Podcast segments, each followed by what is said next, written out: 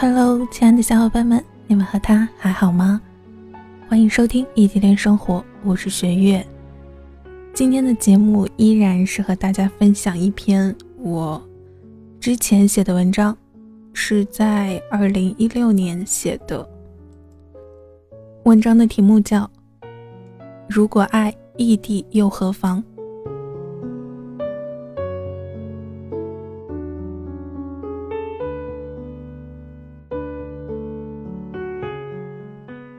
七年，网恋加异地，初恋，一辈子只谈一次的恋爱。七年的异地生活于二零一六年六月正式结束。回想往事，其实七年走来，真的没有什么。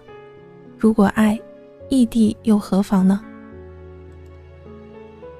从二零零九年到二零一六年，从相识到相知到相爱。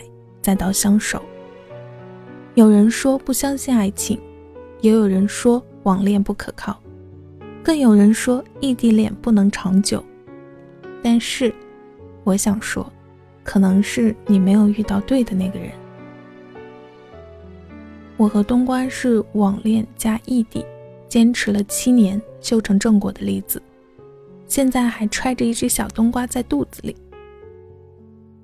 起初，因为怕影响到学业，我们的爱情受到过来自父母的各方面阻挠，甚至有一整年被逼得几乎没有联系。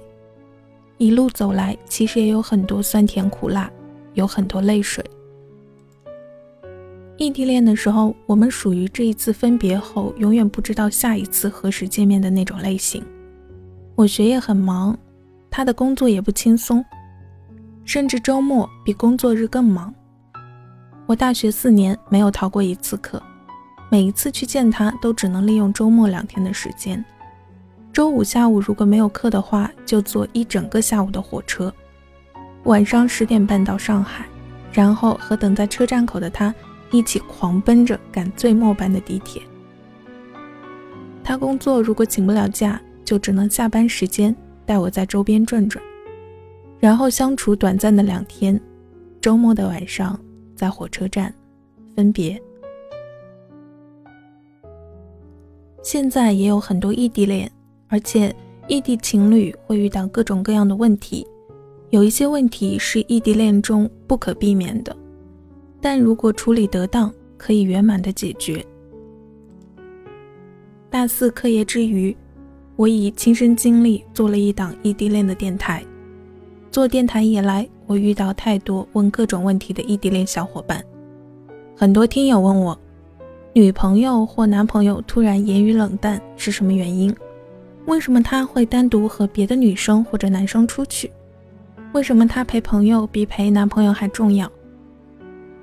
这些问题我没有遇到过，也很不理解，因为对我而言，爱情不应该是这样子。真的在乎自己的男朋友，就不会让他整日的担心自己，更不会因为他不在身边而和别的男生暧昧。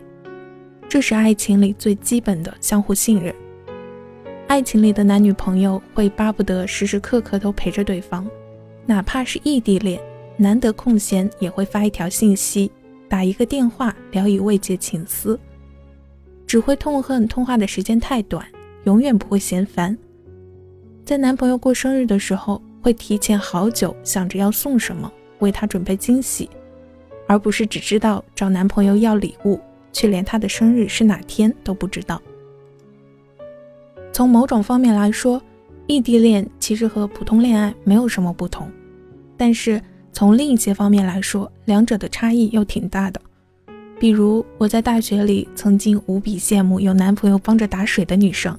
无比羡慕有男朋友帮着占座、帮着买饭的女生，但是我很认真的想过，我想象不出如果我的男朋友和我同校该是什么样子，所以最后得出结论，我还是比较适合异地恋。没事的时候还可以在电话中和他用“距离产生美”来互相打趣。写了这么多，其实只是想告诉大家，如果真的很爱很爱他，那么。异地对你们而言真的一点儿也不可怕，异地的时光总有尽头，总有结束异地修成正果的那一天。只要你们初心不变，不为外界繁杂所扰，依然相信爱。我以我亲身的经历告诉你，爱情确然存在。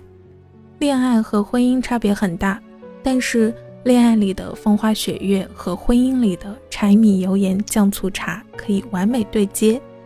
别惧怕异地恋，只要爱着，异地又何妨呢？